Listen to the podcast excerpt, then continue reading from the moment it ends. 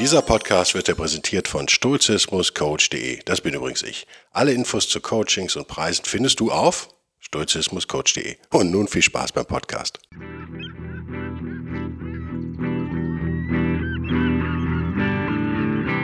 Der wilde Stoiker. Moderner Stoizismus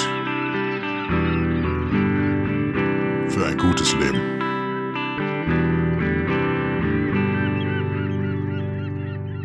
Hallo und herzlich willkommen zu einer neuen Ausgabe von Der will der Stoiker, der beschuldigt wurde, doch nicht wirklich einen stoischen Podcast zu machen. Man könne ja gar nicht einsteigen bei Folge über 150, worauf ich natürlich sage, ja, dann lass halt. Weil ich kann ja jedes Mal bei Null anfangen. Das ist völlig lächerlich und auch gemein den Leuten gegenüber, die schon länger dabei sind. Das Thema heute ist ähm, so ein halber Freestyle vielleicht, halb, angeregt durch Nachrichten, ich habe den Fehler gemacht, ich habe wieder Nachrichten konsumiert. Und zwar nenne ich das Thema mal Stoische Elite. Das ist nicht ausgegoren, fertig, äh, äh, druckreif in meinem Köpfchen, aber ist etwas, mit dem ich mich herumschlage und von dem ich denke, da hat sich meine Einstellung geändert von Start der wilde Stoiker vor, was, zwei Jahren bis heute. Ich glaube, ich habe schon gesagt, ich glaube nach wie vor daran, dass viele stoische Grundprinzipien die Haupttechniken, also Am Amor Fati, äh, Dichotomie der Kontrolle, ihr kennt es alles, dass die wunderbar eigentlich für jeden Menschen sind. Jedwedes Geschlechts, jeder Herkunft, was auch immer. Ähm, mit Religion, okay, da gibt es dann manchmal hakt so ein bisschen. Ich glaube aber überhaupt nicht mehr dran, Stand heute, dass das machbar ist für jeden. Also ich glaube mittlerweile fest dran, wir brauchen sowas wie so eine stoische Elite, so blöd das jetzt klingt. Korrigiert mich, wenn ihr da einen besseren Titel habt. Ähm, warum ist das so? Naja, kommen wir, bevor wir auf Seneca, wir gucken heute in Seneca rein, das ist ein urstoischer Kampf, den man da mit sich ausficht, äh, sozusagen. Lass mich das Problem vielleicht am Anfang mal darstellen. Ein Problem, ja, Problem aus Sicht einer Stoikerin oder eines Stoikers ist es vielleicht ein Problem. Für normale Menschen, in Anführungszeichen, ist es natürlich überhaupt kein Problem. Warum schlage ich mich mit diesem Thema schon so lange rum? Naja, weil wir als Stoikerinnen und Stoiker so ein bisschen die Verpflichtung fühlen, die Welt zu einem besseren Ort zu machen, äh, um mich mal selbst zu zitieren. Ähm, ich sage das ja gern und oft. Auf der einen Seite und auf der anderen Seite finde ich die größere Verpflichtung haben, in, meiner persönlichen Auslegung von Stoizismus, die größere Verpflichtung haben, an uns selbst zu arbeiten. Ähm, jetzt werdet ihr sagen, aber es geht doch beides. Ja, es geht beides, wenn man eine richtig coole Socke ist. Sonst wird es schwierig. Sonst wird es schwierig. Warum ist das so? Weil die Arbeit an der Gesellschaft, die Arbeit, vielleicht politische Arbeit, vielleicht. Und ich weiß, dass einige Hörer sind ja in Parteien. Ich habe mit zwei Hörern in der letzten Woche, glaube ich, vorletzte Woche, verzeiht mir, äh, Jungs, vorletzte Woche, oder? Genau. Geschnackt äh, per, per, Zoom und äh, Skype und hast du nicht gesehen? Skype war es nicht, ne? WhatsApp, wie auch immer, stehen wir in Kontakt. Beide sind in Parteien äh, engagiert, nicht in der gleichen Partei, was ich auch schön finde. Wir haben also schon ein bisschen Vielfalt hier im Podcast. Ähm, finde ich total lobenswert. Jetzt würde ich die beiden auch nicht, natürlich, weil ich beeinflusst bin, weil ich mit denen gesprochen habe, würde ich die jetzt nicht in diese Kategorie hauen. Im Allgemeinen ist die größte Gefahr, auch auf die habe ich, glaube ich, auch schon dutzende Male hingewiesen, aber man kann es nicht oft genug machen, äh, dass wir Menschen, wir sind One-Trick-Ponys sozusagen, können wir das so sagen. Wir haben Fokus, was gut ist, je schärfer der ist und desto besser sozusagen. Aber das Problem ist, wir wenden uns einer Sache zu und der anderen ab, meistens. Und das ist, wenn man so, so ein verrückter Hund ist wie ich, der ganz viele Sachen immer macht, äh, merke ich, also da merkt man das extrem, weil ich dann wochenlang einen Fokus verfolge und dann wochenlang einen anderen. Und das ist aber okay, weil mich das immer wieder so ausbalanciert sozusagen. Wenn ihr aber nur einen Fokus habt, nennen wir es mal die Politik oder Aktivismus, wie auch immer, und das euch in Beschlag nimmt und man weiß vielleicht, wie sehr ein so eine Arbeit in Anführungszeichen, man muss es ja wirklich in Anführungszeichen setzen, für mich ist Privatvergnügen, aber egal, in Beschlag nehmen kann, dann könnt ihr euch nicht mehr der Muße widmen sozusagen. Vor allen Dingen könnt ihr euch nicht mehr der Selbstarbeit widmen. Ist das ein Begriff, den es gibt, sonst habe ich ihn hiermit erfunden offiziell. Die Selbstarbeit, die Arbeit an sich selbst, ist für mich das Hauptding überhaupt in Stoizismus. Seien wir ehrlich, die meisten von euch kommen hierher, die meisten von euch lesen mein Buch. Ähm, und im Übrigen, das sei nochmal gesagt, wenn man das Buch liest und so die ersten, keine Ahnung, 30, 40 Podcast-Folgen mal so durchgeblättert hat, dann hat man, glaube ich, eine gute Einführung bekommen. Sonst hätte ich es nicht gemacht, so wie ich es gemacht habe. Also ich glaube, da gibt es dann so. Äh, es ist im Übrigen auch kein Problem, mit diesem Podcast zu beginnen und dann die anderen nachzuholen. Also ich weiß jetzt nicht, was ich noch sagen oder machen soll. Aber es kam jetzt öfter, die Kritik, fand ich ganz äh, bizarr. Also finde ich wirklich bizarr. Ich bin ja für Kritik jederzeit offen, äh, wenn ich zurückhauen darf. Nein, Quatsch. Aber das fand ich jetzt einen bizarren Vorwurf tatsächlich. Ähm, sei, sei, das mal dahingestellt. Also ihr merkt, dass die beiden Pole, ne? nach außen gucken, die Welt verbessern, ja. Nach innen gucken. Das Problem ist jetzt folgendes. Wenn man jung ist und entweder aus der Pubertät kommt oder noch in der Pubertät rumhängt, ein unzufriedener Mensch ist ein äh, junges, äh, eine junge Dame aus äh, einem hanseatischen Vorort mit Geld, die äh, chronisch unzufrieden mit sich selbst ist. Um jetzt mal einen Fall zu erfinden, es könnte aber auch der junge Mann aus München sein. Geld spielt das eine Rolle? Ich glaube, Geld spielt eine Rolle. Also ich glaube, je mehr Geld in der Familie ist, desto gefährdeter sind diese Leute tatsächlich. Ähm, die äh, massive persönliche Probleme ja hat, was normal ist in der Pubertät. Wir werden von Hormonen geflutet sozusagen. Und es ist nicht einfach, damit umzugehen. Und gleichzeitig hat man Stress, also es fühlt sich so an wie Stress, ein Abitur und so weiter und so fort. Ähm, was man machen muss, Schule, bla, was soll ich mal werden? Es ist keine einfache Zeit, dann ganze Sexualität kommt dazu und so hin und her, ist mir alles klar. In dieser Zeit ist man super anfällig für externe Ideen sozusagen. Und je mehr Geld da ist, deswegen habe ich das Thema Geld ins Spiel gebracht, äh, desto weniger gibt es ja Druck, was zu machen. Desto mehr kann man ja sich in der, kann man rumhängen und äh, rumphilosophieren im negativen Sinne. Wenn ich also einfach mit 16 schon mich selbst ernähren muss, ich auf eigenen Beinen stehen muss, ja, dann habe ich nicht die Zeit dafür. Wenn ich aber weiß, ich werde mal die Villa im Hamburger Vorort oder Münchner Vorort erben, Einzelkind vielleicht noch, dann ist meine Zukunft eigentlich ja schon gesichert. Und glaubt, glaube ich keine Sekunde, dass diese jungen Leute das nicht auch so wissen und so sehen. Aber egal. Äh, ich weiß, ich kann zur Not Daddys, in Daddys Praxis mitarbeiten oder Kanzlei oder wie auch immer. Dann habe ich so einen Fallback, der ja da ist. Ob ich den will oder nicht, spielt erstmal keine Rolle. Ähm, das ist ein Riesenvorteil gegenüber dem Arbeiterklasse-Kind, wenn man diese Klassendiskussion denn jetzt sucht aber eben auch ein Nachteil. Und wenn dann etwas kommt von außen, sei es jetzt äh, eine Religion oder der Klimaaktivismus, der ja so quasi religiöse Züge auf jeden Fall in Teilen ja trägt, dann ist die Gefahr einfach super groß, das zum Lebensinhalt zu machen und als Flucht vor dem Ich äh, gerne anzunehmen. Sagen wir es mal einfach so. Es ist eine super bequeme eine super bequeme Tür, durch die man dann gehen kann, sozusagen. Und durch die auch viele gehen.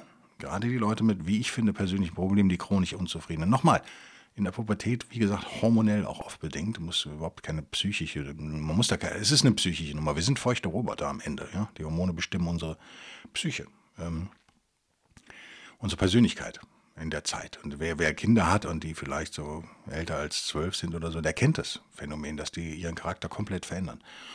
Und äh, wenn ihr 30 seid, wisst ihr auch, ihr seid nicht mehr der, der ja mal mit, mit 17 oder 20 war. Also das ist äh, nicht neu. Wo ist jetzt das Problem? Wie komme ich auf das Thema heute, stoische Elite sozusagen? Naja, das Problem ist, dass wir in der schwatzenden Klasse aus äh, Medienschaffenden wie mir, äh, Journalisten wie ehemals mir oder teilweise mir, äh, Politikern wie nicht mir, ähm, dieser Gemengelage an Leuten plus die Entwicklung im, in the West, würde man sagen, also im, im Westen, also links der Elbe bis Kalifornien sozusagen, ähm, die wir da so mitgemacht haben. Und ja, Ich weiß nicht, wie, wie, wie weit es da ökonomische Zusammenhänge gibt. Gibt es wahrscheinlich auch, aber das würde jetzt zu weit führen. Wenn man das kombiniert, hat man folgendes Problem. Wir haben also diese Menschen, die durch diese bequeme, den bequemen Weg wählen sozusagen, reingehen in Ideologien, reingehen in Religionen und das dann rausposaunen nonstop. Das war, glaube ich, immer so. Das wird äh, zur Zeit der Gründung der Stoa, äh, von Kition, auch nicht anders gewesen sein übrigens. Aber, aber, aber, wo ist der Riesenunterschied? Zwischen, oder gehen wir ein bisschen später, nehmen wir das Römische Reich. Wo ist der, der Riesenunterschied zwischen dem Römischen Reich und der Schweiz 2022, Kalifornien 2022, weil es so schön zusammenpasst, äh, Deutschland, Österreich 2022, Polen 2022. Wo ist der Riesenunterschied? Na, der Unterschied ist der, dass eben diese Elite, wenn man das so nennen möchte, die Leute, äh, der, die Angehörigen der schwatzenden Klasse, also des Senats im alten Rom und der, der Zeitungsredaktion in Zürich und in Berlin und in Wien, heute völlig anders reagieren. Also wenn man damals, so jedenfalls mein äh, amateurhaftes geschichtliches Verhältnis, aber man kann sogar im Westen bleiben und einfach mal 50 Jahre zurückgehen, äh, Richtung 1950 gehen. Dann wird man, glaube ich, diese These, die ich jetzt hier so freestyle-mäßig entwickle, die wird man dann bestätigen können. Nämlich, die, die Leiden des jungen Werther gab es immer, ja, klar. Aber wir haben anders darauf reagiert.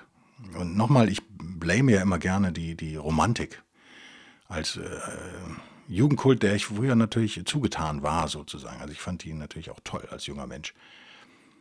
Romantik meine ich, ne? Die Kulturepisode, äh, Kulturepoche, jetzt nicht irgendwie äh, den romantischen Abendfilm auf Amazon Prime Logo. Wir hören den jetzt zu. Das ist, glaube ich, das, Haupt, das gesellschaftliche Hauptproblem. Nicht nur, dass wir denen zuhören, sondern wir nehmen das total ernst.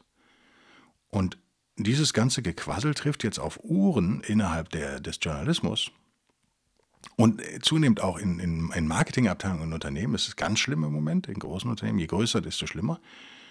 Die das, die genauso ticken. Also wir haben schon sowas wie eine kulturelle Revolution, auch wenn wir das nicht wahrhaben wollen. Und wir schenken denen nicht nur Gehör, was wir machen sollten. Wir sollten immer nett sein, wir sollten Leuten immer zuhören. Aber es gibt keine Instanz mehr, die sagt Blödsinn. Es gibt keine stoische Instanz mehr sozusagen, die eine Bremse zieht und sagt, ich verstehe, warum ihr das so seht, aber was können wir jetzt tun? Wie können wir die Welt tatsächlich verbessern, unabhängig von euren psychischen Problemen, die ihr vielleicht habt oder nicht habt? Möchte ich auch gar nicht jedem unterstellen, aber bei manchen ist es offensichtlich. Und es führt dazu, dass dann eben ich glaube gestern, vorgestern, wer weiß, wieder eine äh, Frau Neubauer durch die Medien gejagt wird.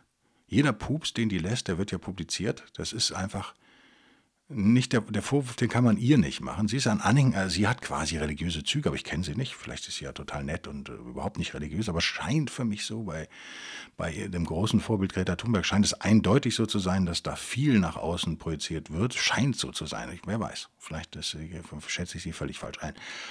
Äh, was übrigens der Sache auch schadet, wie ich finde. Also ne, meine Meinung, bevor jetzt wieder einer sagt, ich bin Klimaleugner, es gibt keine Klimaleugner. Ja. Also ich hatte eine Diskussion jetzt in England. Ähm, wo jemand auch tatsächlich behauptet hat, Science wären Facts sozusagen. Also wenn es doch irgendwo Fakten gäbe, dann in der Wissenschaft, wo ich gesagt habe, nö. Es gibt keine Fakten in der Wissenschaft. Es gibt Thesen, mit denen man arbeiten kann, die ganz gut funktionieren, bis sie widerlegt werden. Aber der Job des Wissenschaftlers ist ständig, diese Thesen zu hinterfragen, zu verbessern, auch wenn es noch im Detail ist und so weiter und so fort. Das ist was völlig anderes, als zu behaupten, the science is settled. Das kommt ja dann so aus dieser Klimaaktivisten-Ecke ständig.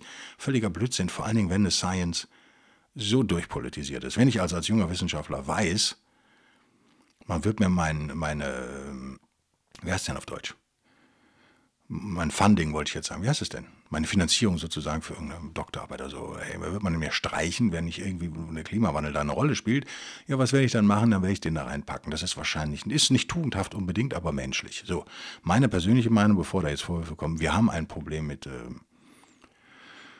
mit Gasausstößen wie etwa CO2, die auf das Klima einwirken, aber dieses Problem als Klimakrise zu bezeichnen ist und apokalyptische Visionen aufzuschwören, ist religiös.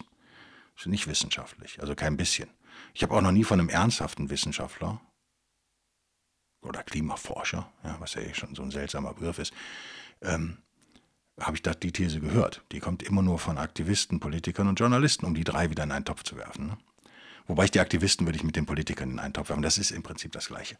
Nur, dass vielleicht die Organisation eine andere ist. Ähm, also was wir merken gesellschaftlich ist, und im Übrigen glaube ich, dass das Problem lösbar ist, ja, durch Kernkraft der neuesten Generation, meinetwegen mit Elektroautos, da sehe ich andere Umweltprobleme tatsächlich auch noch auf uns zukommen, aber egal. Oder E-Fuels und so weiter, äh, Carbon Capture Technologien. Da gibt es super viele Entwicklungen gerade der letzten Jahre und gerade läuft das voll an. Natürlich stoppen unsere Politiker das jetzt wieder, habt ihr schon gemerkt, Verbrennungsmotoren verbieten, damit E-Fuels einstampfen. Ist das schlau, wenn man wirklich äh, den CO2-Abdruck äh, verringern will, der, der, den, den europäischen zumindest, äh, kann man, darf man, glaube ich, dran zweifeln, ob das schlau ist. Aber äh, würde jetzt zu weit für ein anderes Thema. Das liegt auch daran, dass das so ein Riesenschiff ist, so, eine, so ein Staat und der immer mächtiger wird und wuchert wie so ein Geschwür und den umzulenken ist fast unmöglich. Merkt ihr gerade, auch die Bremsvorgänge dauern Jahrzehnte tatsächlich. Dauern nicht Jahre, sondern Jahrzehnte. Und ich finde, gerade in der Energiepolitik und Klimapolitik merkt man das in Deutschland total. Selbst wenn man will, äh, ich habe den Eindruck, manche Politiker möchten umdenken, die möchten umsteuern, es ist scheinbar nicht möglich, weil das, was da dranhängt, so lahm ist und so lange dauert. Für millimeterweise Korrekturen muss man quasi vier Jahre seines Lebens opfern. Ja.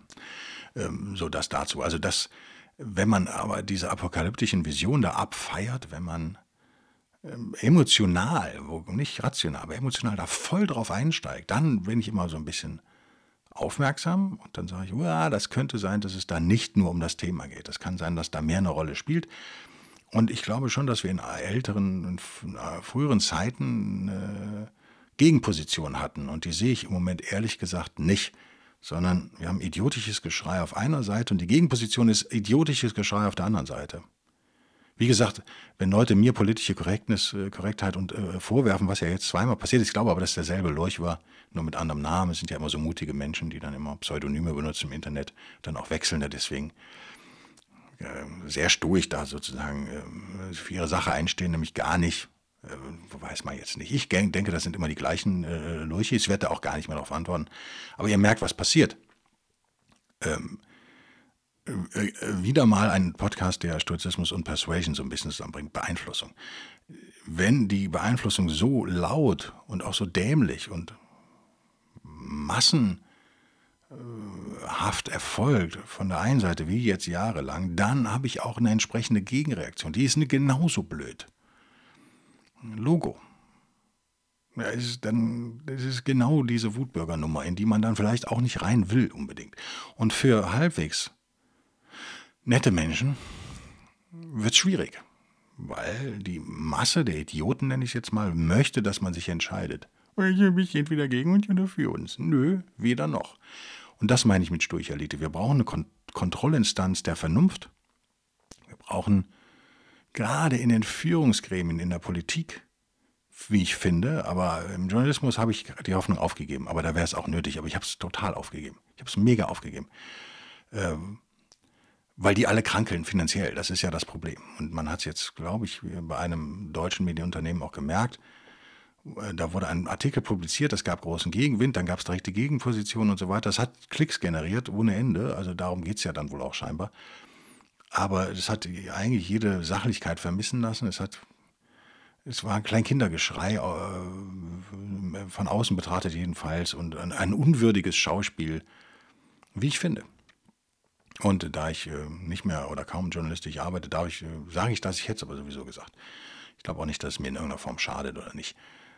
Ein unwürdiges Schauspiel, was aber viel würdiger noch war als der Rest, den wir so erleben. Also die Fragen, die sich mir stellen, ist, warum publizieren wird so ein Mist überhaupt publiziert? Die Antwort ist klar, es geht um ökonomische Interessen. Ne? Es generiert halt Klicks und, und, Klicks generieren Werbung und Werbung generiert Geld und damit erhalte ich Jobs und kann man alles verstehen. Der Markt regelt, könnte man sagen.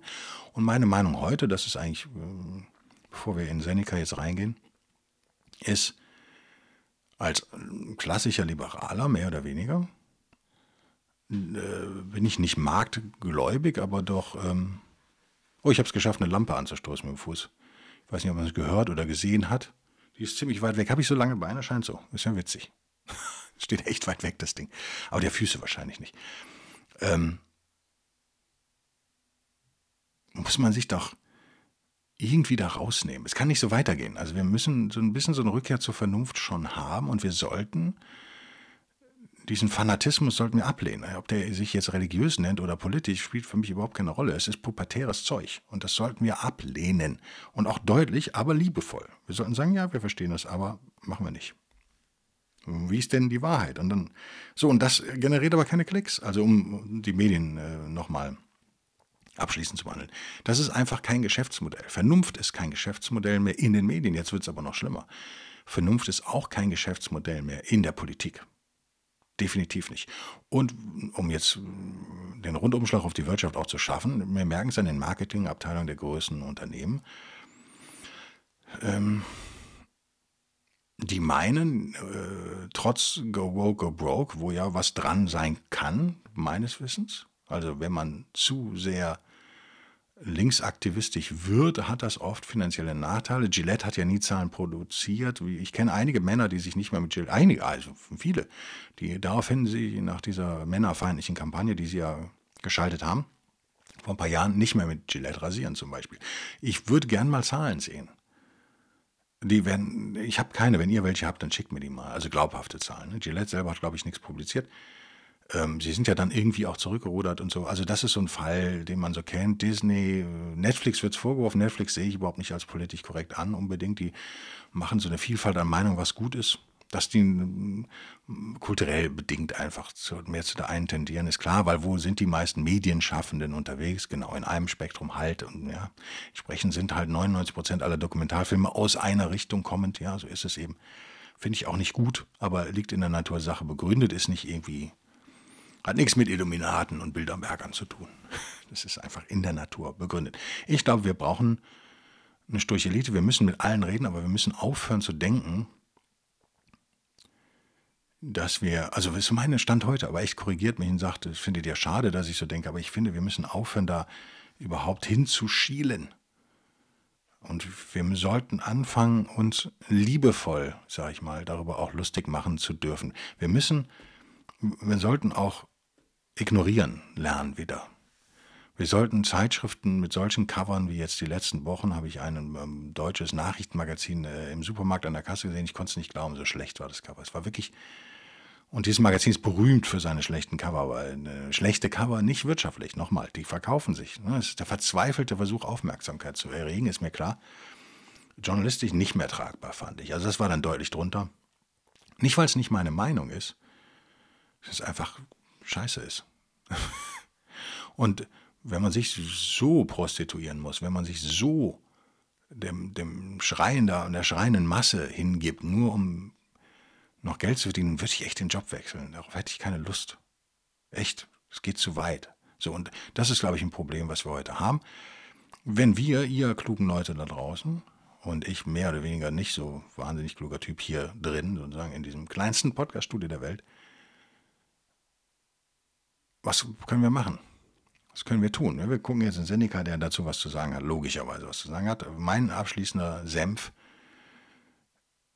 An sich arbeiten ist politische Arbeit. Das ist vielleicht ein wichtiges Statement.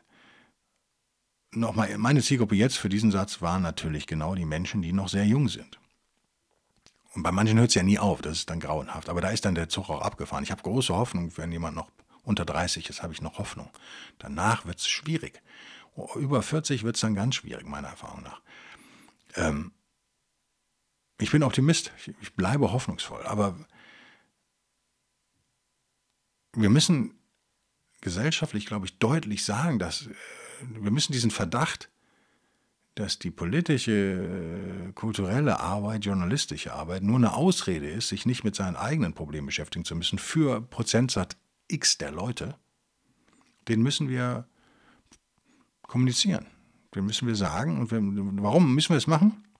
Jetzt gehen wir weg von Stoizismus rein in Persuasion wieder. Mein zweites Thema, wie ihr wisst, weil im Moment loben wir die Menschen dafür. Früher, ich erinnere mich düster an meine Kindheit, da gab es auch immer diese politische Diskussion. Es war schon immer so, über Religion und Politik konntest du jede Party versauen. Äh, ich war ja Kind, wie gesagt, aber so ich mitkriege, ich komme aus einer meine Mutter war zumindest politisch äh, aktiv ähm, auf der linken äh, Seite, in dem Fall der, die SPD. ähm, und äh, alle ihre Freundinnen auch. Und ähm, da wurde dann lautstark rumgeschrien und gestritten und so weiter und so fort. Ich habe als Kind mich, ich kann mich durchsetzen, dass aber, dass es immer Erwachsene gab, die das nicht ganz so ernst nehmen konnten. Und an die hat man sich eigentlich gehalten und die waren eigentlich die Vorbilder, nicht die Schreihälse. und ich glaube, so eine Kultur brauchen wir wieder. Wir müssen auch über die lachen können. Wieder. Und wenn ich sage wir, finde ich, muss dieser Impuls aus den Medien kommen. Der kann, ähm, ich glaube, im, im Volk, in Anführungszeichen, ist er ja noch da. Aber wir müssen klar machen, wir sehen es nicht ein, dass wir uns von irgendwelchen Idioten eine Entscheidung aufzwingen lassen, welche idiotische Seite wir wählen, A oder B. Das kann nicht die Lösung sein für einen erwachsenen Menschen. Niemals. Und das müssen wir sagen können wieder. Wir müssen, und wir alle müssen das raustragen. Und meine zentrale These ist, wenn mehr Leute an sich arbeiten würden, sähe es auch anders aus. Ich persönlich hätte kein Problem damit, wenn der Journalismus, wie wir ihn kennen, ausstirbt. Das wird er auch natürlich, weil er hat auch keinerlei Daseinsberechtigung mehr. Brauchen wir trotzdem so etwas wie Journalismus in der Gesellschaft? Ja, wahrscheinlich schon. Der wird dann auf andere Arten erfolgen, aber nicht mehr über die klassischen Medienhäuser, deren Einfluss man aber nicht unterschätzen sollte. Bitteschön, das habe ich jetzt auch bei der Ukraine-Debatte gemerkt, wie man diese beiden Idiotenlager wieder steuern konnte. Das war ja der Hammer. Das war der Hammer. Also vorher war es ja Klimakrise, dann war es ja Corona und dann war es Ukraine und sofort wurden die Masken und T-Shirts ausgetauscht. Innerhalb von einer Woche hatte man eine neue Meinung sozusagen. Und das ist ja nur mediengesteuert. Es ist ja der absolute Wahnsinn, wie das ankam bei vielen. Nicht bei allen, vielleicht nicht bei der Mehrheit, aber doch bei vielen. Und all diese drei Themen, äh, Corona, Ukraine, Klima, haben ihre Berechtigung, logischerweise.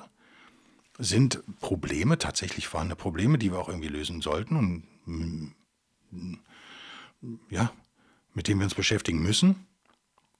Aber in dieser Form, in dieser emotionalen Stärke und in dieser Geschwindigkeit wäre das normal nicht passiert. Also das ist massiv sozusagen, ist eine Kettenreaktion, die da passiert. Als Journalist bist du froh, wenn du überhaupt ein Thema hast, über das du schreiben kannst, wenn du da noch eins hast, was klickt. Hervorragend. Äh, als Leser bist du froh, wenn die, die News nicht langweilig sind. Und das regt dich auf, also liest du es und dann gibst du es und so weiter und so fort. Also es ist so, äh, stößt dich gegenseitig an. Aber von außen betrachtet, so ganz ernst nehmen konnte man das ja nicht in dieser emotionalen Stärke. Nochmal, wir reden jetzt gerade über Persuasion, nicht über Stoizismus. Ernst nehmen konnte man es, als Persuader muss man es ernst nehmen, aber ich finde es halt auch super aufschlussreich und interessant. Aber damit genug. 60. Brief des guten alten Seneca aus den moralischen Briefen an Lucilius mit meiner mittlerweile, ja, klappt immer noch zu, völlig lidierten Lesebrille mit Gaffertape geflickt. Es wird Zeit für eine neue, ich gebe es zu. Ich gebe es zu. 68. Brief, die Muße des Weisen. Habe ich ein bisschen überzogen, ne? Ähm, ich billige deinen Entschluss, zieh dich zurück in die Stille der Muße, aber lass auch um diese Mußen selbst die Stille walten. Hältst du es so, jetzt kommt wieder Seneca, jetzt wird's lustig, dann darfst du überzeugt sein, dass du dem Beispiel der Stoiker folgst, wenn auch nicht ihrer ausdrücklichen Lehre. Nächster Satz. Und doch auch ihrer Lehre wirst du folgen. Das ist halt Seneca. Das soll uns alles nicht kümmern. Der nächste Satz ist eigentlich der entscheidende. Seite 477 in der Gesamtausgabe. Das kannst du dir wie jedem anderen glaublich machen. Der übernächste Satz, Entschuldigung. Der jetzt. Wir sollten nicht jedem Staate dienen und nicht immer und ohne Ende. Zudem ist der Weise nicht außerhalb des Staates, auch wenn er in der Zurückgezogenheit lebt. Haben wir ihm doch seinen würdigen Staat gegeben, nämlich die Welt. Exactly. Wir sind Kosmopoliten als Stoiker. Es geht gar nicht anders. Nein, vielleicht hat er den einen Winkel nur verlassen, um einen größeren und weiteren Raum überzugehen und, dem Himmel nahegerückt, zu erkennen, was für einen niedrigen Platz er eingenommen hat, als er den kurulischen Sessel oder den Richterstuhl bestieg. Lasst dir im Vertrauen gesagt sein, niemals hat der Weise mehr zu tun, als wenn sein Blick Himmel und Erde umspannt. Hm. Okay, bis dahin erstmal. Oder lassen wir es damit gut sein, machen wir nächste Woche da weiter, oder? Wir trösten uns damit, selbst Seneca hat gesagt, auch die, der Staatsdienst, der Dienst der Gesellschaft hat seine Grenzen.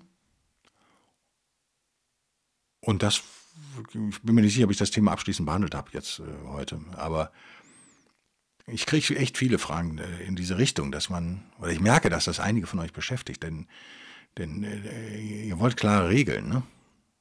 No prescriptions, würde ich Kapil Gupta nochmal zitieren. Aber der Mensch sehnt sich nach klaren Regeln und eine Regel wäre halt, ja, ich muss die Welt verbessern. Und dann fangt ihr sofort an zu suchen, wie könnt ihr die denn verbessern und so weiter. Und ich halte das für einen Fehler. Ich halte es für viel angenehmer, wenn ihr an euch arbeitet und euch fragt, wie kann ich mich denn verbessern, weil dadurch wird sich die Welt verbessern. Und im Einzelfall, im Alltag, natürlich euch die Frage stellt, ist das tugendhaft oder nicht. Die Diskussion führe ich mit meinen Freunden ständig. Zu meinen neueren bekannten Freunden gehört ja auch der Jan, ein Hörer dieses Podcasts, mit dem ich halt auch so ein bisschen Kampfsport angefangen habe. Es geht halt im Moment noch nicht so richtig wieder zu üben mit dem ich über diese Themen auch öfter rede, äh, weil auch ich mich natürlich nicht meiner Meinung nach, also hinterfrage und denke, war das jetzt wirklich tugendhaft? Das ist nett, mal Feedback auch von euch zu bekommen.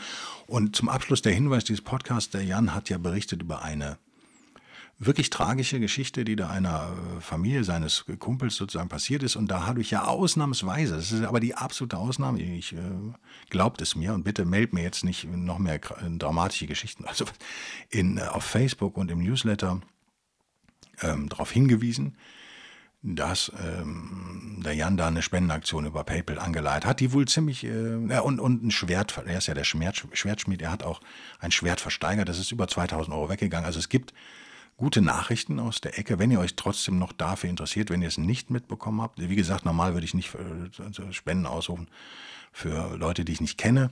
Äh, da ich Jan vertraue, weiß ich, das ist eine ernste Geschichte, die da passiert ist. Nicht schön. Der möge mir eine Mail schreiben, dann leite ich das nochmal irgendwie weiter oder kriegen wir schon hin. Ähm, ja. Ich danke denen, die, die gespendet haben. Ich habe auch ein bisschen was gespendet, aber nicht allzu viel, gebe ich zu. Weil ich äh, Angst vor der Steuer habe. Jetzt abgebucht wird. Dem Staat, das ist mein Staatsdienst sozusagen. Ich äh, muss ganz viel Steuern zahlen, damit ähm, ja, nicht Regierungsorganisationen, die komischerweise immer Regierungspolitik machen, weiter unterstützt werden können von meinen Steuern zum Beispiel. Also ihr merkt, ich leiste meinen Beitrag indirekt genauso wie ihr. Wer sich dafür interessiert, Mail reicht, dann leite ich das weiter. Ich, das scheint aber äh, der Jan eine ganz gute Aktion gestartet zu haben und die auch erfolgreich verläuft. Das ist ja schön, oder? Das heißt für mich übrigens auch, tugendhaft zu handeln und die Welt zu verbessern. Er hat er ist aktiv geworden und das mit Erfolg und hat äh, die Welt besser gemacht tatsächlich. Und zwar konkret für drei Leute, nämlich diesen Mann, der übrig geblieben ist quasi jetzt im Moment jedenfalls, mit seinen zwei Kindern, wo das Geld wirklich fehlt. Und dann ist das doch gut. Dafür muss man nicht in eine Partei eintreten, um Gutes zu tun. Das vielleicht ist dann doch ein runder Abschluss, oder? Da haben wir jetzt ein Beispiel wie man doch gut leben kann. Ich danke euch fürs Zuhören. Ich bin gespannt auf euer Feedback. Dieses Spannungsfeld gesellschaftlich aktiv sein, die Welt verbessern und an sich selbst arbeiten, wird uns erhalten bleiben. Ich würde mich freuen, wenn ihr mir mal sagt, wie ihr das seht, wie ihr das handelt. Gerade ihr, die in Parteien seid. Von meinen zwei Leuten, mit denen ich gesprochen habe, die jetzt jung in der Parteiarbeit sind, weiß ich ja ungefähr, habe ich auch vollstes Vertrauen. Da brauchen wir vielleicht mehr von denen. Ähm, ich kenne einen Bundestagsabgeordneten besser, andere nur oberflächlich und von, bei dem habe ich auch vollstes Vertrauen, dass ihm das gelingt. Im Großen und Ganzen dieser Spagat gelingt. Also nicht, dass ihr mich immer so pessimistisch versteht. Ich kenne auch sehr gute Journalisten, auch da habe ich Vertrauen, dass die in irgendeiner Form weiter aktiv sein werden, wie auch immer. Ob das im Rahmen von solchen klassischen Redaktionsverlagsgeschichten passiert, weiß ich nicht. Das werden wir sehen. Die Zukunft ist ungeschrieben. Aber gute Leute wird es geben da draußen. Und das meinte ich mit Elite, dass dieser Zusammenschluss der Guten irgendwie, der Bemühten, nicht der Krakeler. Also wir sollten denen keinen Raum mehr geben. Wir müssen damit echt aufhören. Deswegen habe ich heute auch hab ich einen Namen genannt, ja einmal, ne, weil ich durch die Medien ging. Ich möchte eigentlich keinen Namen mehr nennen. Ihr wisst sowieso, wer gemeint ist. Und das, wir, müssen, wir müssen die totschweigen, diese Leute, in meinen Augen. Okay, bis, ne, bis nächste Woche dann. Danke für Support und alles. Bis dann. Tschüss.